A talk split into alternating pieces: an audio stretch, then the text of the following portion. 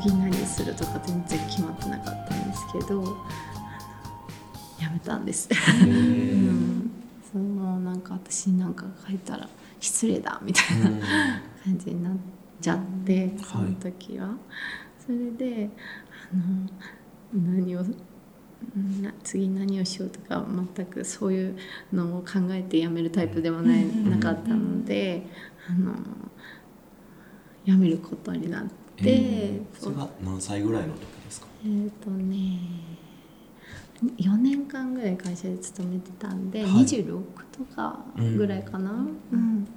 そうそうそう。でもすごいあの今思ってもあのいい会社だったし、うん、すごいこんな何もできない若いあの子たちに、うん、やったらいいやんって言ってくれる社長さん、社長って言っても先輩、だったしすごいなんか今となってはいい経験させてもらったなって思ってるんですけど、あでもなんかこう心がもうちょっと、心と体がもうバラバラみたいになっちゃって。そうそうやめちゃったんですけど、はい、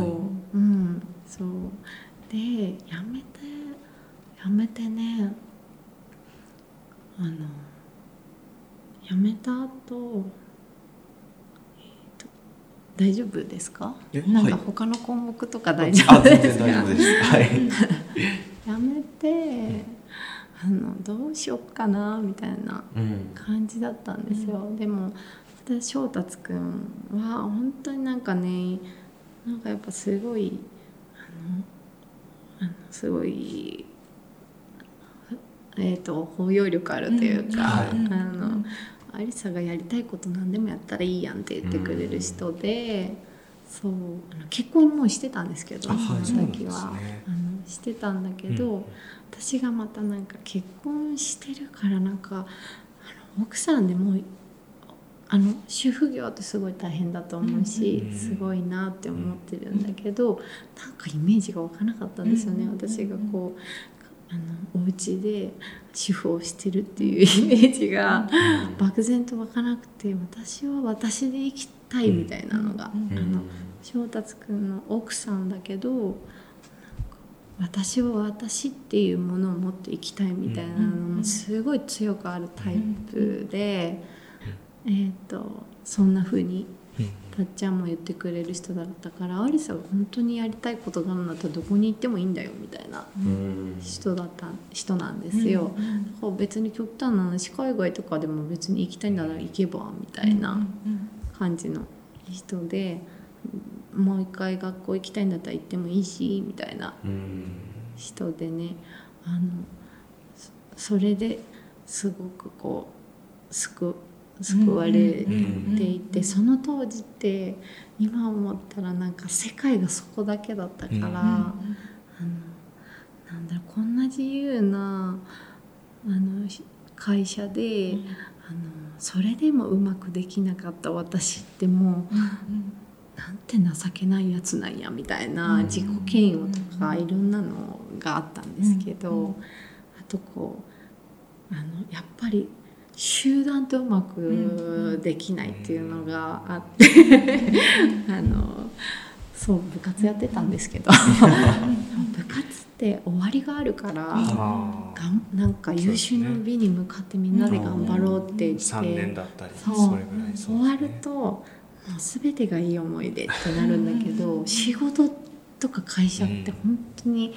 まあ、定年退職がもしあったとしたら終わりあるけど果てしなく長いじゃないですか。で男性は男性と女性とか関係ないかもしれないけど、なんか女性にとっての12年とかって結構なんて言うんだろうな。そんなそれ以外の先が考えられないみたいなところもあったりとかして、あ男性もそういう人いるかもしれないんですけど、なんかそうそうだからこうなんなんだろうな。たった4年しか、まあ、すごい濃い4年やったけど、うん、たった4年しか会社でも働けないんだ私みたいな。のでなんかその当時はあのそこしか世界を知らなかったから、うん、あのはあ、私は本当に誰の役にも立てない人間だみたいな 感じであの落ち込落ち込む時とかもあったんだけど、そうそう。まあでもたっちゃんに励まされながら、うん。はい、なんとか生きていたんだけど、うん、その当時住んでた場所が、あの京都なんですけど、はい、京都市内なんだけどあのね岩倉っていうところに住んでて、はい、あの分かんないと思うんですが京都市の一番端っこみたいな。でちょっと山の方だったんですよ。でねすんごい忙しい生活してたから、本当に3時とか4時とかに夜中のね、家に帰ってあの数時間寝て、もうなんかダッシュでもまた会社行ってみたいな自転車。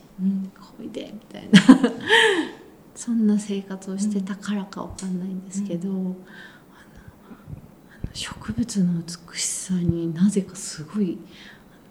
なんか時間がゆっくり流れて会社辞めた時、うん、ちょうどそれがね今と同じぐらいの時期、3月とか。で芽吹いてる時期、植物が。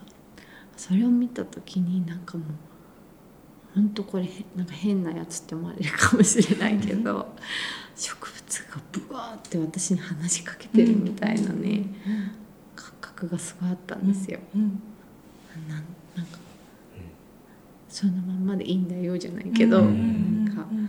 そしてなんか勝手に涙が出てくるみたいな、なんて美しいんやこの子たちはみたいな。ねあの植物ってあのいろんな場所で育ってるけどあのそのその場所でしか育たない育ち方で太陽に向かって伸びるから、うん、あの同じ種類の植物でもいろんな形してるんですよね。うん、なんかなんて美しいんだろうって思って、あのそうあの会社に入ってる時って、うん、私を出したらうまくいかないって思ってたから、うん、なんかあの、まあ、組織なので、うん。はい、なんか学校もよく考えたらそうだなって思うんだけど、うん、ちょっとみんなと一緒じゃないけど、違うこと言うとあの、うん、なんだろうちょっと噛み合わなくなっちゃったりとか、うん、そうです。そんだから自分が本当の自分を出さない方がうまくいくんだみたいなことをすごい感じてて、うん、なんで私は私を出ていたらダメなんだろうみたいな、あの気持ちがすごくあの湧いてきちゃって、でもそんな時に植物は本当にそのまんまで、それぞれでなのに調和していてなんて美しいんだろうっていう感じで、そうそうなんかだからあの自分を癒すために植物を摘んではお家に飾ってたんですよ、その当時。あのまあ、今も同じようなことしてるんだけど、そうそう。それであの教えてもらっていたっていうか、植物から。そんなことないよっていうかそのままでみんな美しいんだよっていうことをすごい教えてもらっていた、うん、それでなんて美しいんやって思って私美しいものが作りたいってずっと思ってるけどまず自分が美しい人間じゃになることが美しいものを、うん、作るのに必要っていうのをすごい感じていて、うん、でなんかもうその当時あの本当極端な話人間みんな嫌いみたいになっちゃって。自分も人間なんですけど、はい、人間ってなんて醜いんやみたいな,、なんか今でも思うことあるんだけど、なんか自分も人間なんだけどね。けどなんか植物のことすごい美しいって心から思ってたからなんかかそんな美しいものを身につけたら自分も美しくなれるんじゃないかみたいなのがあって。本物の植物を使ったアクセサリーを作り出したの。がきっかけなんですね。あのアクセサリーを作る人になりたいとかって思って作り出したんじゃなくて、はい、その時自分がどうやったらこの世界で生きていけるかっていうのの手段がそれだったっていう感じで、だからねあの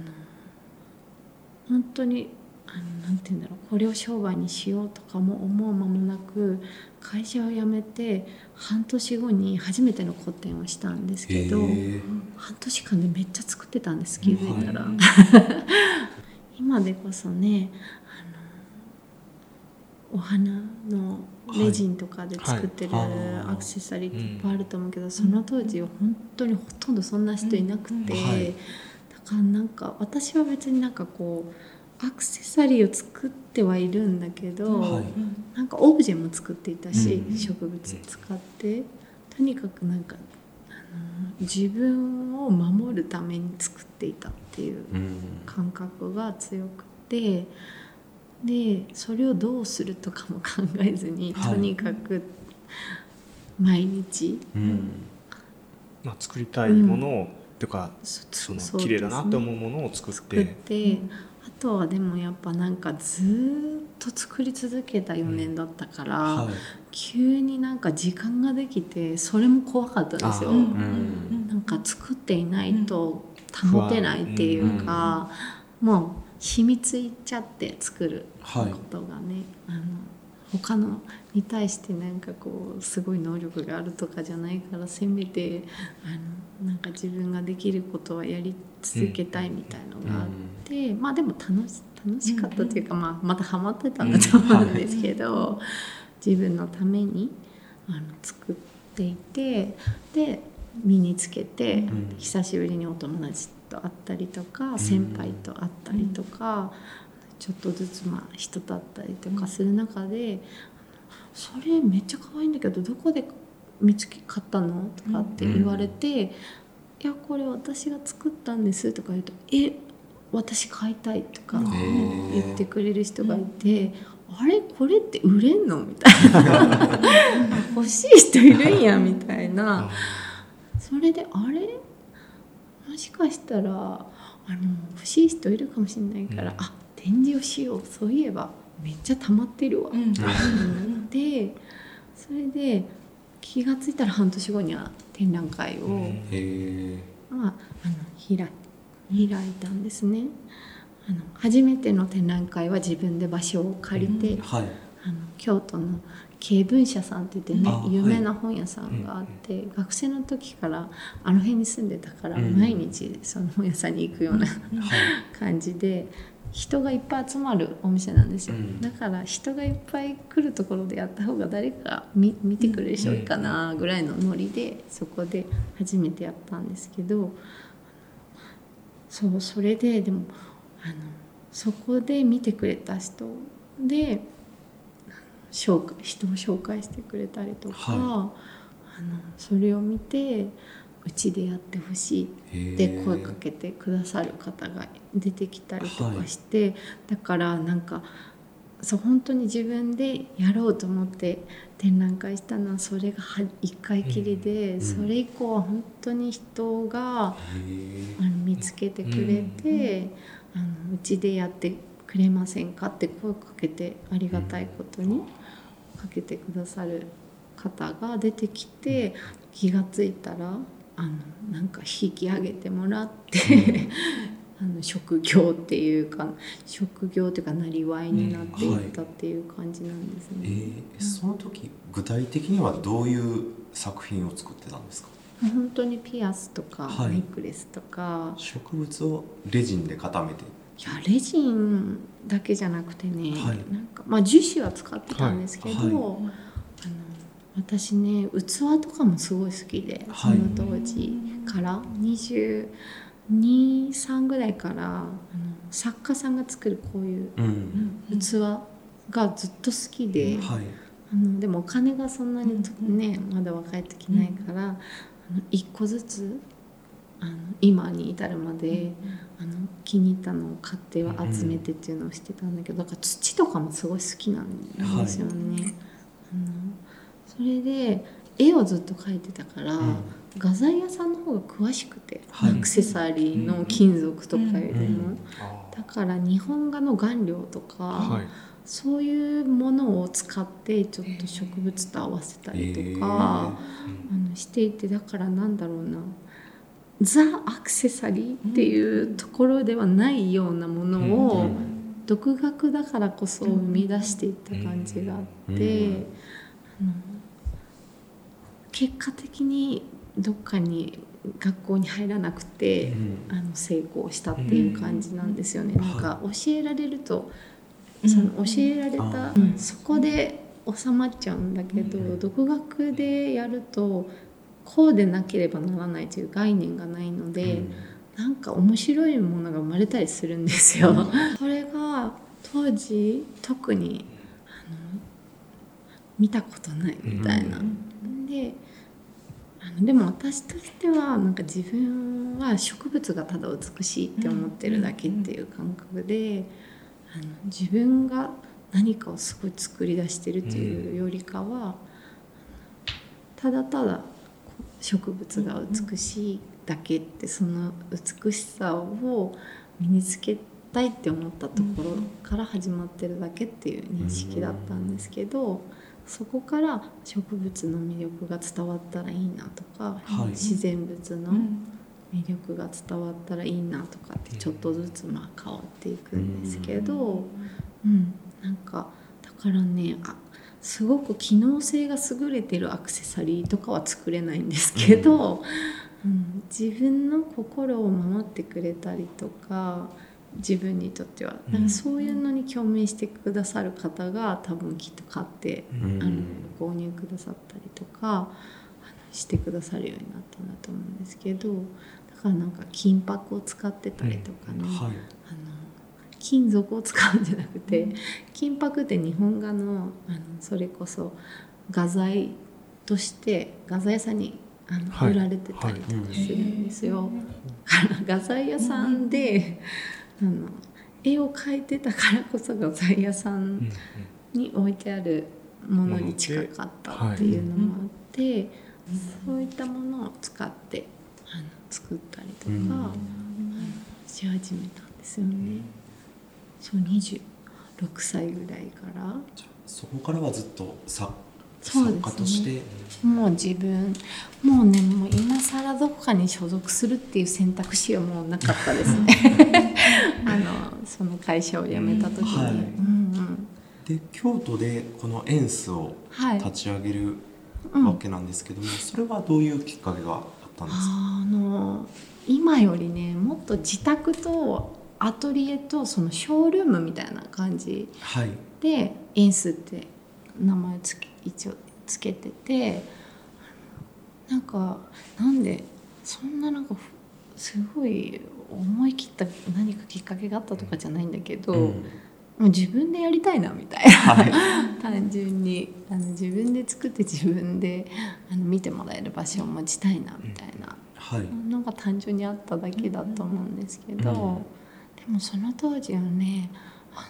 のもっと20代とかだったし、はい、今はこうやってその作家活動する中で出会った人たちのものとかをも紹介させてもらってるけれど、当時はもう自分のショールームみたいな感じでしたね。そういう形だったんですね、うん、なんか自分のものを見てもらう場所、うん、でやっぱりなんかなんだろうなそこででもやっぱりこう自分の場所を持っているっていうので来てくれる人もい。たり、お店の、ね、人が来てくださったりでうちに置いてほしいとかっていう関係を作りやすいっていうのは結果的にあったかもしれないんですね。はい、それであの広がっていったところもあるんで、あの今思えばなんか自分のショールームを持って自分の作品を広げるきっかけになったっていう感じで京都の時の演出って、うん、だからあの年に今みたいに他の作家さん展示してなかったですよ。本当に。年に1回多くて2回ぐらい、うん、あの一緒にややる合同展みたいな感じでやるっていう感じで、はい、本当になんか自分が好きな人と素敵だなって思うものを作ってる人とやってたんだけどもうちょっとなんかあの自分のものだけみたいな感じで、そんなオープンにしてなかったかもしれないんですけど。うん、うん、その後のまあ、会社を辞めてからはもうその作家とエンスの運営をずっと京都ではされててそうですね。エンス運営っていうほどなんかかっこいいことしてないと思う。もう自分の作品を突き詰めていって、はい、いろんなことしてそれをいろんな場所で展覧会をする、はいうん、あの本当県外で和歌山ではやったことなかったんですけど、はい、まあ関西東京な東海とか、はい、まあ、九州とか、まあ、いろんな各地のギャラリーであの個展させていただいて、はい、それでまあ取引先っていうかまあでも本当に私とかってあの一人で全部作ってるし、とありがたいことに売れるようになっていったのでなんか常設であの注文が入ってもそれにこう手が回らなくて、うん、まあ、個展であの作って売るみたいな形で、うん、あの活動を回してるっていう感じだったんですけど、うん。はい、そうだから年にねうんと多くてもね6回とか入れたら2ヶ月に1回個展するってなるとその1回の個展に向けて2ヶ月がもうなんかギリギリっていうか、それでずっと何年間かはありまあでもすごいありがたい状況なんですけど、自分の作品を作っては、まあ、自分の場所でももちろんやってたんだけど週末とかだけ開けて、うんであの作品を展示させてもらうみたいな活動をずっとしていました。なるほど。うん、ちょっと休憩入れますか？はい。か？めっちゃ話せれるね。うん、もっと話せないかと思ってたんですけど。面白いですね。ねぐっと引き込まれてしまってもうリスナーになってる気持ちでした。ここにいないような。キムさんの会社にいらっしゃったんですね。あ、そうなんですよ。あのね、本当にあどうぞどうぞどうぞどうぞあのキムさんバスケ部のそのいろは出版が取締役が全員バスケ部みたいな、えー、会社で京都造形芸術大学？あ京都造形京都芸術大学って何かでネットかなんか違うのよ。名前が変わったんですよ。最近。ずっと造形大学だったんだけど、この12年で京都芸術大学に名前が変わったんです私たちがあの在校してた時は、はい、京都造形芸術大学っていう名前だったんだけどあのなんか名前変えたんですよ、うん、そうなんです。なるほど。中山移住にもなるんですかね？さっきの話の続きは、うん、うんうんエンス京都ができて、うん、で作家活動して。そう作家活動をする中であのなんかでも私なんかあのずっとあの田舎に住みたいみたいなのが、はい、なんかあったんですよね。っていうのもやっぱし、あのたっちゃん旦那さんの地元がここでよく京都に住んでる時から、はい、和歌山の海に拾い物に来たりとか、それこそ作品作るためにの素材を探しに行ったり、山に行ったりとかあの人がいっぱいいる街中よりも自然にあふれてる場所に行くことも結構すごい多くって。あのもちろんね仕事で展覧会とかで東京とかも行ったりはするんだけど、うん。それそっちの方が楽しくて。有沙さんの実家も結構自然豊かな感じですか？いやいや全然あの広島市内は結構町です、ね、あのねなんだ中途半端な別にそんな都会でもなく、はい。はい、田舎でもこんな田舎でもなく、うん、なんかちょうどでもちっちゃい時はあの田んぼもまだいっぱいあるけど、なんかその田んぼがどんどんなくなって住宅に変わっていくみたいな時代に子供だったんですよ。だからギリギリ幼稚園の時とかに田んぼのあの中で遊んで、藁でなんか作ったりとか。幼稚園の時はギリギリできてたけど、もう気づいたらあっという間に家が建っちゃって、でもなんかまあ割とどうだったかな。何してた自然。そうだからその田んぼがなくなってからはそんなにこう自然に触れるっていう感じではなかったんですけど、はい、うちの父親がめっちゃ海が好きな人だったんですよ。はい、だから夏休みの絵日記とか海に行きました率がめっちゃ高くて、はい、あの海の絵日記ばっかりで 泳ぐの大好きだったんですよ。私。それで。だからそれも一人で一人でと。なんかずっと泳いでるみたいな感じで。あのそういう意味で別に家のすぐそばになんかこんなすごい自然があったとかではないけど、父親がすごい海好きだったから、あの海とかには海とか川とか、にはまだ連れてってもらってる方だったかもしれないっていうのもあるあるけど、はい、全然やっぱあのあの暮らしてみて、やっぱり田舎のあの暮らしってやっぱりあって、そういうのは初めてなことももちろん多いので、全然そんなあの。うん、とすごい都会ではないけど中途半端ななんか、うん、あのところ住宅地みたいな、うん、ところです。地元よりもこっちの方がっていうふうに。なんかあとなんか私やっぱ和歌山の人ってちょっとのんびり話す感じがあって、うん、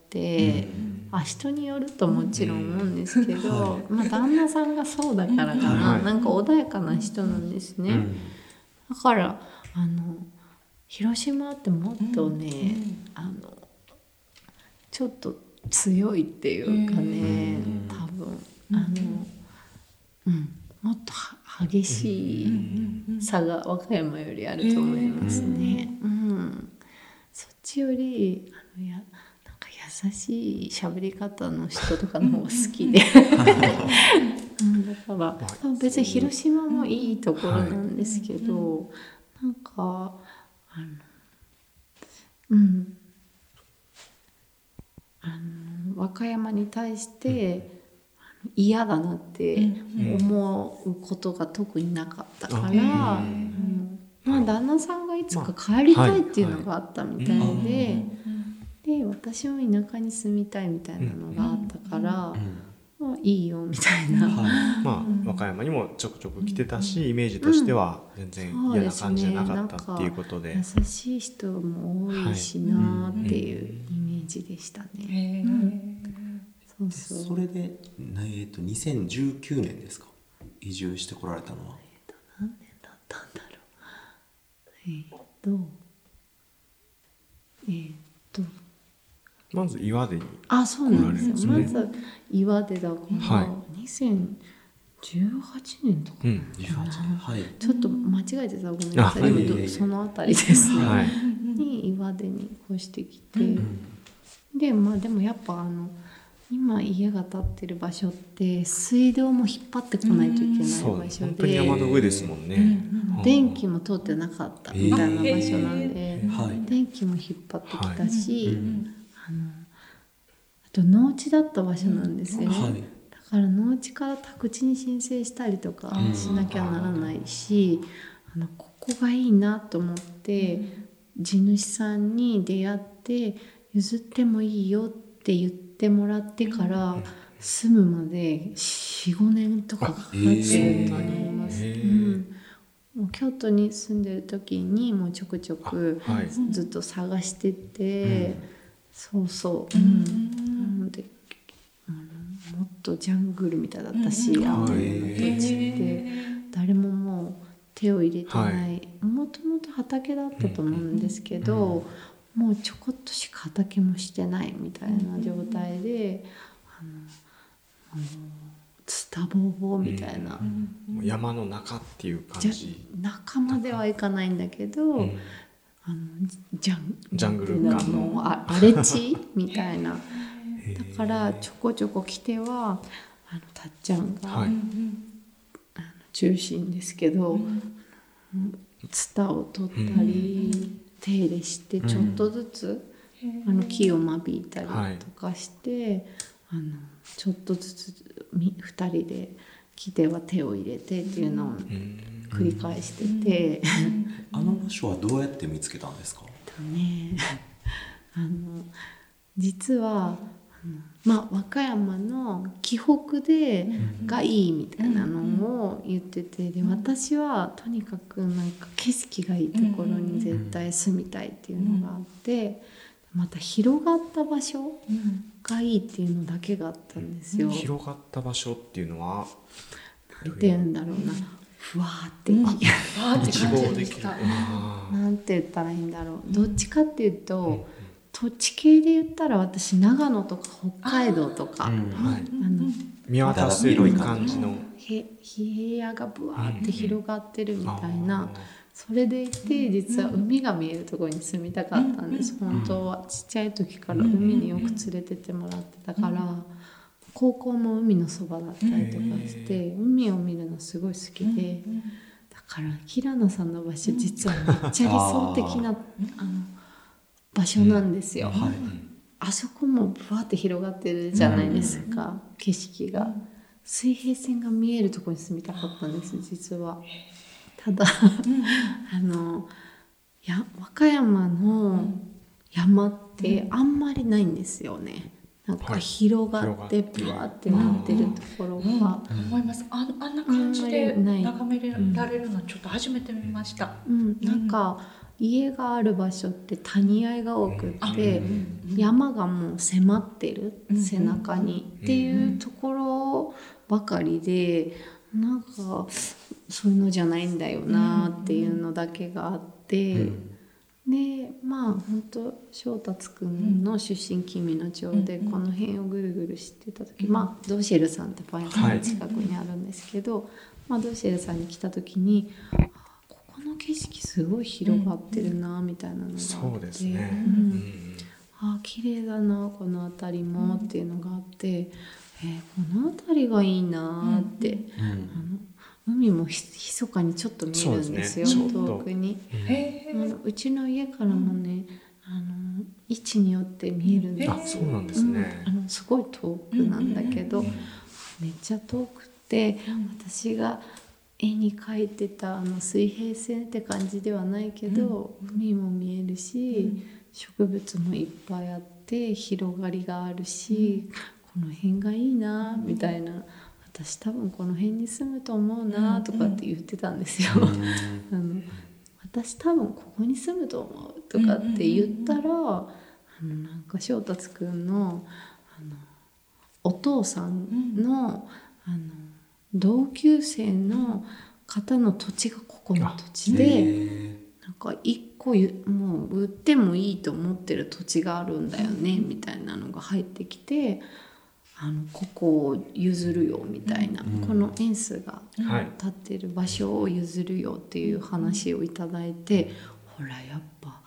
もう呼ばれてるやんみたいな。私この辺に住むと思ったんだよねとかって言って。で最初にこっちが決まったんですよ。ただここってちょっとみかん畑だったんで、そうですね、うん。斜面になってて、ここに家とお店とアトリエを建てるのはちょっと厳しいかもねっていうのと、なんか前の京都のあの場所が家住居とアトリエ作業場とあの、まあ、お店的なオープンにしてる場所が全部一緒だったんで、ちょっとしんどかったんですね、それが。あのお客さん。そうですね、お客様があの言ったらえっと初めましてのお客様とかが家に来るみたいな、そうですね。もう生活空間がすぐそこですもんね、プライベートと全てが一緒すぎて、それがなんかあのちょっと次は分けたいみたいなのがあった時に、あここを店の方があのそば大通りっていうか、道も大きいし、あのここを店にした方がいいくってこの近くにもっとなんかないかなっていうので、まあなんかあの土地に詳しい人に教えてもらったりあのドーシェルさんに教えてもらったり、こことかいいよみたいに一個教えてもらった場所があの今、あの住んでるあの土地なんですよ。でめっちゃ距離感が良くて、歩いて1分とかで行けてでも隣近所に家がないとこに住みたかったんです、なんか。で大通りからも隠れてて、ちょっとね見えないですもんね、そう。あの誰もが入れない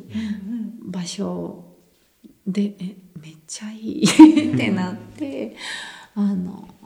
地主さんをいろんな人が「あこの人だよ」っても教えてくれて、それでその地主さんに交渉させてもらってあの、まあ、もう荒れ地で全然手も入ってない土地だったんで、まあいいよみたいな「あの君のの子やろ」みたいな、県外の子とかやったらちょっとあれやけどってなんでかわかんないけど。まあ言ったら合わなかったらまた出ていかれるかもしれないからっていうのがきっとあると思うんですけど。あのまあもう地元の子やったらおるやろうって聞いたなんかで君の町って狭いからあの翔達くんのおじいちゃんとかお父さんとか知ってるんですよ。うん、だから「あああのか河合って言うんですけど河合さんとこのお孫さんみたいな感じで、あの本当にいいよって言ってくださって。それからあのまあでもまあいろいろあり時間はかかっちゃうんですけど、あの譲っていただいて、そうなんかあの理想的な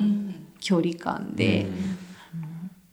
いい場所が見つかって、すっごい景色がいいとこなんですね、そそこ。あの360度本当、あの広がってるようなところで、あのあここは広がってるって、そうそう広がってるところのに住みたかったから、ここってあんまり和歌山では、山では本当にない場所なんじゃないかなっていうのがあって、あのなんなんか、まあ、理想に近かった。はい、ん。えので、はいあのまあいろいろ時間はかかったけど、あの住むことになって、うん。っていう感じです。なるほど。うん、でこのエンスは京都の時は、うん。アリサさんの、まあ、自分の作品だけっていううん。うん感じだったんですけども、うん。こっちに移ってきてからは、うん。今日みたいな古典とかもよくされてるんですけども、うんこのなんか機能が変わったというか、うんうん、増えたのは何か理由があったんですか？理由っていうか多分その人ってなんか変わっていくと思うんですよ、あのもちろん変わらない部分もあるんだけど、は あのなんだろうな。私はこの10年以上もうん。う1 5 6年とかかな。あの自分の作品を作ってあの世に出してあの買っていただいてっていう活動をする中でやっぱりこう素敵なあの方に会うんですよね、はい自然と。であのすごくこう作り手の方ですすごい刺激をいただいたりとか、あのまあ活動する中で出会った出会いっていうのによってやっぱり影響を受けることってあって自分の作品に生かされたり、自分の新しいアイデアにつながったりとかっていうのを、あのしてきたなって思っていてあとはあの私本当にアクセサリー以外もあの焼き物をしたり、はい。染色をしたり、うん。あのそうなんかいろんなことされてななんかあの先週かな来ていただいた時に「はい。何者なんですか?」とかって言われたんですね歌も歌ってらっしゃって、はい。だけどそれって全部本当にいろんな人と出会ったからこそ生まれた表現で、あの陶芸家の方と一緒にあの焼き物をやらせてもらった共作で焼き物の作品を作ったり私が染めたあの布を使って衣類を作ってくださる、はい。衣服を作ってる作家さんがいたりとか、あの私あの音楽家の友人も結構多いんですけど、まあ、音楽家との出会いとかで、まあ、いろんな影響を受けて、あの実は詩はあの隠れポエマーで思春期の頃かへらー。実はずっとあずっと？書いてたんですへー。すね。なんか本当にでも自分隠れポエマーだったんで誰にも見せてない,、ん。ない。はい。誰にも見せないし見せる気もない、うん。ただ自分でつらつら書いてるっていう思春期に、はいまあ、いそれが大人になってもずっとつ続いてるんですけど、うん。そういうのって実はやっていて、うん、あのバスケあのことしか話さなかったんだけど、なんか音楽家の人の出会いによってなんかそういうものを表に出すようになったりとか。うん。なんかいろんな方の出会いだったり影響であの広がった表現っていうのがあって、はい。それはやり始めた時には一人ぼっちでやり始めたからなかったものがうん。自然とできてあのそこに対してやっぱりなんかこうなんだろうな自分一人でやれることもすごく楽しいんだけど、違う人の要素が加わることで広げてもらったことっていうのがやっぱりあって、うん。それをすごくこうあの人がもう嫌だとか思った時時期もあったけど、あのあ本当素敵だなって思う人にもたくさん出会わせてもらったから、あの自分が本当に心動いたことをやるっていうのはずっと変わってないから、あのそれが自然とあのそういう出会いによって知り合った素敵な方を紹介したいって単純に、あー。あの思ったのとあとはやっぱり自分が共に楽しみたい、はい。紹介したいってこうなんかそんな上からとかではなくうん。て、あの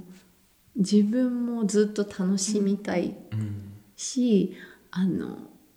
新しいことをしたいというか、ワクワクできることをし続けたいからあのここで一緒に、うん。あの今今表現できることを、あのすごい好きな人と、はやりたいっていうのが、あのそうですね。広がったっていう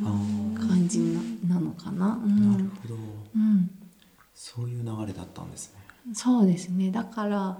あのギャラリーのオーナーではあるんですけど、はい。なんか自分は一緒に楽しみたいっていう感覚の方が強いですね。うんもちろんあの作り手やからこそ分かる気持ちっていうのもすごいわか、あるんですよ。うん。ただただギャラリストだったら、あのそれはそれのギャラリストさんの役割があると思うんですけど、私は自分が作ってるからこそ作り手の気持ちっていうのがすごくわかるので、自分がやってほしかったこととか、もっとこういうことをあのしょうんと発信できたらもっとあのいいんじゃないかなって思うことを自分がやったらいいやとか、あのうん、私だったらもっとこういうことをしたいなとかっていうアイディアも出てきたりとか、はそういうのがあってもうだったら自分でやっちゃおうみたいなうん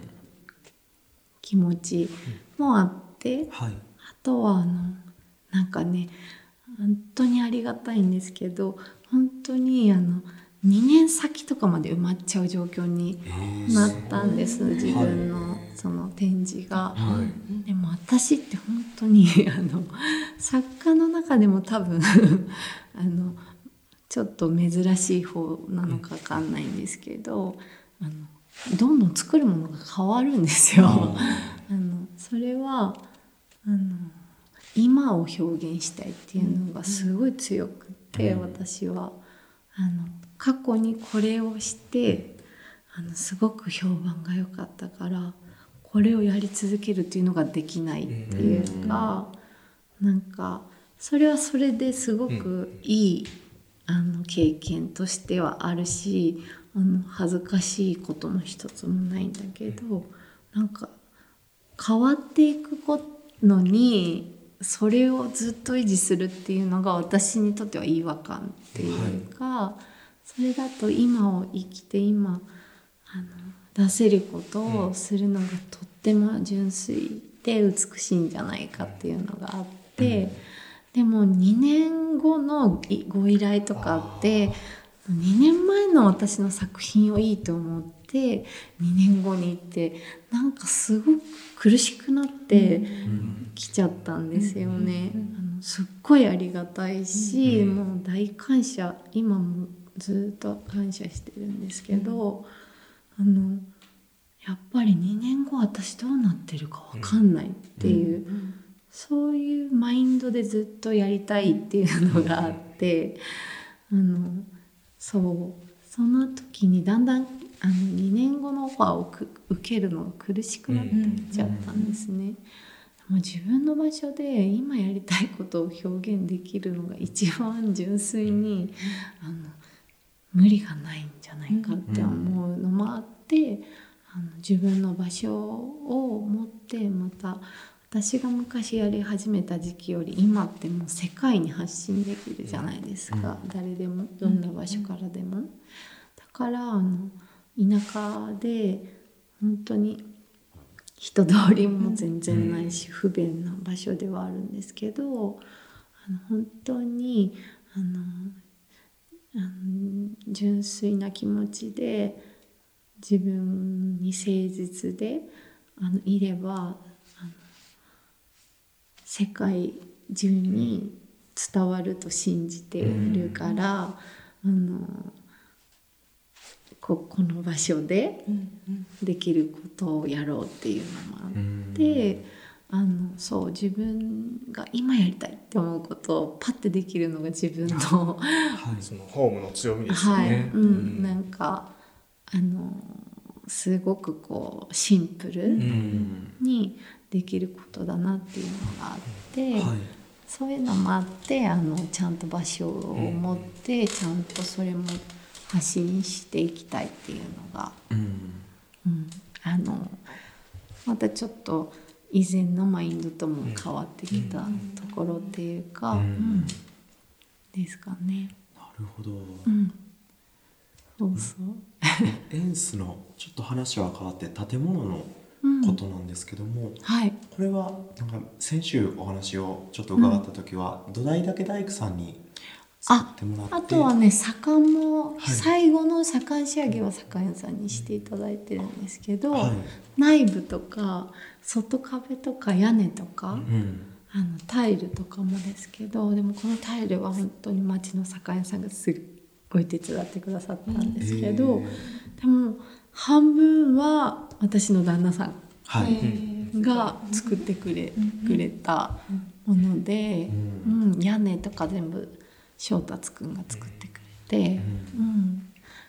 はい。先週の常設展の時来させてもらった時は、うんなんかすごい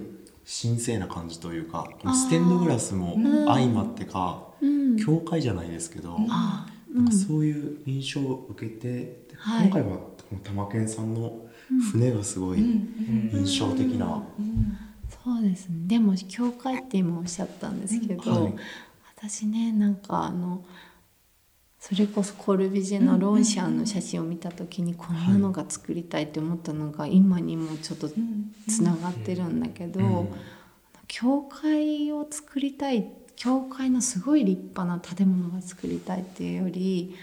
なんか教会に宿ってる光っていうのかな、うん、なんか宿ってる精神性だったり、はい、そういったものをもしかしたらあの表現したいって思ってるのかもしれないって思っていて、うん、あのまあなんかヨーロッパとか行った時にね教会でお祈りするのがなぜか私クリスチャンとかじゃないんですけど、うん、なんかすごい好きなんですよ。それもなんか有名建築も素晴らしいんだけど、別に有名建築とかじゃなくて、本当に田舎町に車で行ってね、レンタカーとかで、あのヨーロッパの田舎町とかに行くと町の教会が至る所にあるんですよ。はい、あのすごくちっちゃくて、あのもっと質素なんだけど、私すごいそこに行くのが好きで、町の人がお祈りしてろうそくに火を灯してお祈りをしてるあのそういった人のなんかなんかまあエネルギーっていうのかな、うん、神聖な祈りだったりあの祈りを捧げてるあの精神性っていうかエネルギーみたいなのがなんかもしかしたら好きなのかもしれないって思っていてなんかあの誰かを思ったり自分に懺悔したりとかまああの祈ったり、はい、する行為行為とか何て言うんだろう自分と向き合う行為とかあの何かこうその時だけは守られてるじゃないですけど、うん、なんかそういうことがあのに惹かれてる惹かれてたのかもしれないって思ったんですね。はいあの建築学科入ったのに別になんか図面引くのとか全然興味持ってなくって、あのそうただただなんかでもあの写真を見た時にそこまで今思えばの話で、その当時そこそそんなところを見てはなかったと思うんですけどあのそうだから誰かにとってはあの全ての人にヒットするとは思ってないんですけど、でも私自身もそうだったけど、うん、誰とも共有できないことってあると思うんですよ。でもあのここに来たらあのなんだろうな、うん、自分なんか守られてるなって感じたりとか、うん、あこんな世界もあるんだって思っていただけたりとかあのなんだろうなあのみんなに伝全ての人に伝わらなくても自分の中で大切なことを大切にしたらいいんだっていうことだったりとか、うん、なんかそういうことがあのそういうことを感じてあのもらえたらいいのかもしれないっていうのもあって、うん。はい、あの教会をちょっとイメージしてちっちゃな田舎の教会をイメージしてここって実は、あのあの私の初めのイメージでは、はい、あの簡素な、質素な教会みたいな、あのイメージでここは実は作っているんですよ。それすごく感じます。うん、うん。そうだからちょっとあそこ R 窓にしたいっていうのと、あと景色がすごい綺麗で、うん。はい。うんそうなんです。そうなんか私はやっぱりこうしんどいいろんな生きているといろんなことがあってちょっとしんどいなって思ったりした時に美しいものにすごい救われて生きてきたから、なんかやっぱりそういうのって全ての人がそうではないとは思うけど、美しいものを見てあの心が動くことであの救われることってあるって信じてるから、うん、うん、そういうことがなんかあの こういう空間っていうかあのまたなんかなんて言うんだろうな教会の,、あの精神性とつながるとこもあるある気がしているのかな、うん、なんかうまくしゃべれないんですけど。うん、なるほど、うん、またちょっとこの先の話というか、うん、なんかこのエンスという場所とかありささん個人的に将来的になんかやりたいこととかこういうことを目指してるっていうのって今ありますか？うんなんかあの正直私なんか、はい、こういう職業をやりたいんだと思って、うん、あのやったことが一つもないんですよね、はい、正直言うと、うん、本当になんかいろんな導きだったり、うん、あのそう機会機会をいただいて、あの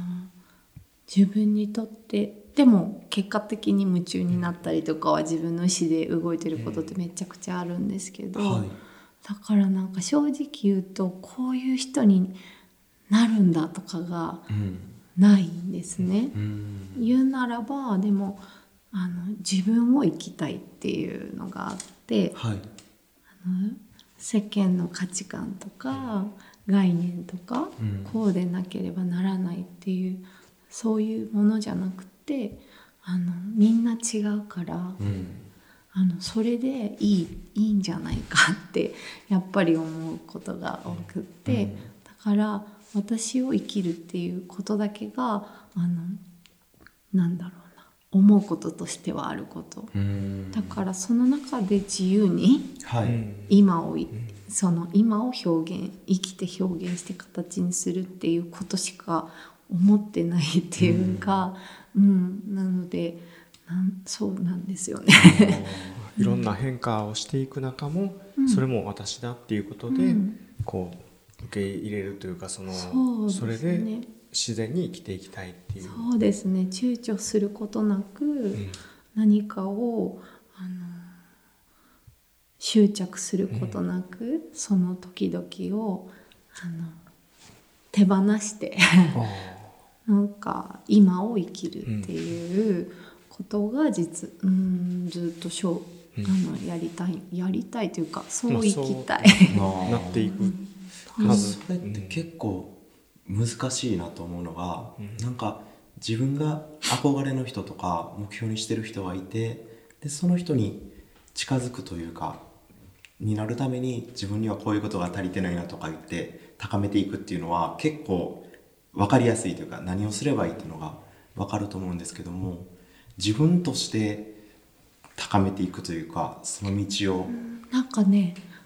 高めていくとかも多分思ってないと思うんです。はい、あの高めて結果的に高まってることってあるって思うんですけど、はい、なんか高めようとかあの何が高まってて何が高まってないかってでも説明できないじゃないですか、ね、どうなったら高まってるんでしょう、はい、難しいですね。私 久しぶりに喋るんでちょっと喋れるかわからないんですけどずっと聞 あの本当に私まさに今日ここに来る時にあのアリスさんに質問したいこととか考えとこうって思ってたんですが、はい、でもなんかそもそもなんでアリサさんのことを知りたいって思ったんやろうっていうのをずっと考えてたんです車の中で。であれ？でもなんかまあ自分とは全然、まあ、違うと言ったら違う職業、うん、職業というか、まあ、違うことをやってらっしゃる方だけどなんでこんなに知りたいと思って惹かれるんだろう。なんか本当に何も知らなかったので なんだなんでだろうって思ってあの私もなんとなく感覚であの選んでしまったりあの生きて生きてるところがあるのであれ？どう説明するんだろうちょっと考えてみようと思ってここへ来るまで考えてたんです。でまさにその時思ったのがあのアリサさんってあの私のなんとなくのイメージだけれどもなんかちょっとお話ししたこととか例えば書いてる文章を読んだりだとかあのこの間もあのここであの喫茶をされてた時とかに、言ってた言葉とかを聞いたりしてなんかこうそうなんです。あの今もまさに言ってくれてたんですけどこう何かこうそうこういうイメージがあってその誰かになろうとしたり何かになろうとしてるんじゃなくって、うんうん、本当にこうあのアリサさんっていうのをこう表現して生きてらっしゃるなっていうのをすごい感じて、うん、で実際私もあのできてるかはどうかは別としてそうでありたいなっていうのをすごく思ってて、うん、だからあの惹かれてるしあの知りたいんだなっていうのをまさに思ったんですだからこう最後にそのお話を聞けて今すごいびっくりして、うん、そうついついこう手を挙げて 喋ってしまったんですがそうなので私はなんか今こう幼少期の話からこう今に至るまでを聞いて。私は結構すごい寄り道しちゃったりしたんですけどいつもこう自分に正直にこう突き進んでこられたっていうのがすごい尊敬しますし、うん。違うの多分ね。そうなんかそう言われるとすごい立派な人みたいな感じがするかもしれないんですけど多分それ以外できなかっただけなんですよ。だから若い時とかやっぱめっちゃ苦労してるっていうか真面目なさすぎて。浮いてたと思うし、すごいなんだよこいつって多分思われることとかきっといっぱいあったと思うんですけど、でもだから本当にこの仕事がしたいっていうより多分こういうの以外多分できなかっただけなんだって本当に思ってて。あもちろんなんかあのやりたいっていう意思はあるんですけど、なんかこういう風になりたいとかじゃなくて、なんかこうしかできなかっただけみたいな感覚の方が本当強いんですよね。だからなんかそんなにすごいではないって。もう逆にちょっと申し訳ない。結構そのなんなんて言うんでしょう。誰もが結構こう世間体だとか、大体世間としてこれが一般的みたいな方にこう自分をこう、うん、騙してでも言ってしまいがちなのに、常にこう自分に正直でいられるっていうのはやっぱりあの私としては すごいなというか、あのそうでありたいなって思うんで。いや、でもでもやっぱ全然そんななんか話してるとスパってまだ決める時はもちろんスパって決めるんですけどなんかやっぱりあの消化しきれない何かだったり、人に喋れない何かだったりとかがあったから、うん、あの詩を書いたりとかさ、うん、ななんていうの一人遊びです、あの吐き出せないけど、あの吐き出さなきゃ、あの生きれない何かを、なんかモヤモヤした何かをあのなんとか消化してやろうとしてたりとか。だからそんななんかあの全然スパスパってだけでも全然そんなかっこよくできたわけじゃなくてでもやっぱ助けてくれる人っているいるんですよね。なんかその人のたちがいたからできたりするできたことだだしあのそんなことない。うん、本当でもなんかあとすっごい思ってるのがあの会社もね辞めた時も、絵が描けてお金ももらって、うん、誰もができる仕事じゃないのにやめなんで辞めるの？とかね、あのあったけどそうおかせっかく忙しくお仕事人のも喜んでくれてるしね。だけど辞めて本当にお仕事の一からスタートだから、うん、まあ、でもそれは愛子さんも経験されてると思う,、思うんですよ、お話聞いてたら。だけどいつもなんかどうせいつか死ぬしってあのこれはネガティブなことじゃなくて、どうせいつか死ぬんだしだったら別にやればいいじゃんみたいなのと、あとはあの簡単にしなきゃ大丈夫、うん、両方、あの思ってて、そう両方めっちゃ思ってて、そう思ったらやっぱ今しか生きれないから、だったら今を生きることってすごく大事なんじゃないかなって思うんですよね。大事っていうかうん、私はそれを選,、選びたい、うん、っていうだけなんだけど、うん、うん、そうそう。その自分をやるのは簡単にできることじゃないんで、うん、あでもねでもねなんかそれって人によって違っていいと思っていて、うん、なんか私はそうってだけで、はい、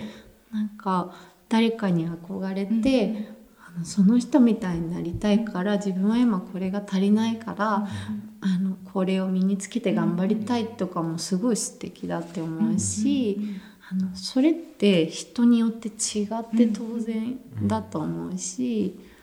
あのそれはなんかどどれもなんかどっちが優れてるとかでは決してなくて、あのそれすらも自分で選べれてたらいいなって、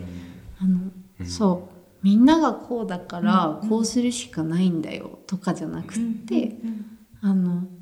うん、たまたまそういうことを選ぶ人が多いけど納得してそれをやっていれば別に同じっていうか、うん、そこに何も違いはないっていうか私はあの本当に多分あの自分では別になんか変わったことをしてやろうとか本当思ってないんですよ。自分にとっての自然を、自然っていうかあの自然な行為を表現しているっていうだけで、うん、だけででもそれって別に皆さんもそうじゃないですか、だからなんか違わないって私は思ってるんですけど。ただちょっとマイノリティだから あの選び方とかがきっと、あのそうそうそういうふうに思うだけやって思います。うん、そうあのどっちもいろんな良さと大変さがうん、あって同じかなって思うんですけどね。うんいや今日は長時間ありがとうございました。ありがとうございました。そんなに長時間だったかも。意外と経ってそうですね。意外と経ってますね。三時間。愛子さんから有沙さんにちょっとまだ聞いておきたいこととか、なんか質問事前に考えておきましょうかみたいなことを言ってくださったんですけども。そう。でも、まさに聞きたかったこと全部聞けたんです、あの、はい、私がこうあのお話しさせてもらった時に幼少期のことを思い出してで結局なんか今につながってるなっていうことを思ったりしたのを、うん、なんかこうそうアリサさんはどんな子供の頃はどんなんだったんだろうとか、うん、そうですね。そんな感じだったので。あとはもう全部聞けました。こう歌とこう音楽として表現するに至った話とかも、はい、うん、聞きたかったんですけど、うん、とにかくでも 今日はでもなんかこうなんて言うんでしょう。こう知れたスタートラインというかもっともっと知りたいって、はい、あの思いました本当にあのプライベートでは第2弾も第3弾も、はい、ね、やりたいと思います。本当にありがとうございました。ありがとうございました。こそありがとうございました。で、あの毎回ゲストに来ていただいた方に聞かせてもらってるんですけども、アリサさんがなんかこんな話を聞いてみたいっていう人とかって今いますか？なんか私本当に、うん、あの友達がそんなに多くないんですよ。で和歌山で。本当に言ったらやっぱ一人遊びばっかやってるから、そんなにあの試合も多くないんですね、まだ。はい、で結構もう出演されてる方ばっかりっていう感じで、ノルムさんとかも、はい、まあなんか本当、仲良くさせてもらってる方、うん、あと仁子ちゃんとかね、うん。はい、大谷君もモデルしてるでしょ、ね、あの小平丼もモデルでしょ。なのでねちょちょっとねなんかもうそれ絶対聞かれるって思ってたんですよ。でずっと考えてるんだけど、ちょっと考えさせてほしいなんか今プロって出ないんですよね、はい、なんか。じゃあまた思い浮かんだらいつでも連絡いただけたら、うん、ごめんなさい。いえいえいえ。ありがとうございます。ありがとうございます。ありがとうございます。長い時間。では白石君から指名お願いします。では事務連絡させていただきます。キセンラジオは Spotify や Apple Podcast など各種音声配信サービスで配信しています。感想などは「ハッシュタグ汽船ラジオ」をつけて SNS でシェアしていただくかダイレクトメッセージをいただけたら嬉しいです。番組のオープニングとエンディングの楽曲はお寿司のともみさんの「アワーヤング」です。お寿司のともみさんの CD はお寿司のともみ通販サイトで購入できますのでこちらもぜひチェックしてみてください。というわけで本日はエンスの河合ありささんにご出演いただきました。アリサさんありがとうございました。ありがとうございました。ありがとうございました。いやありがとうございました。ありがとうございました。すいません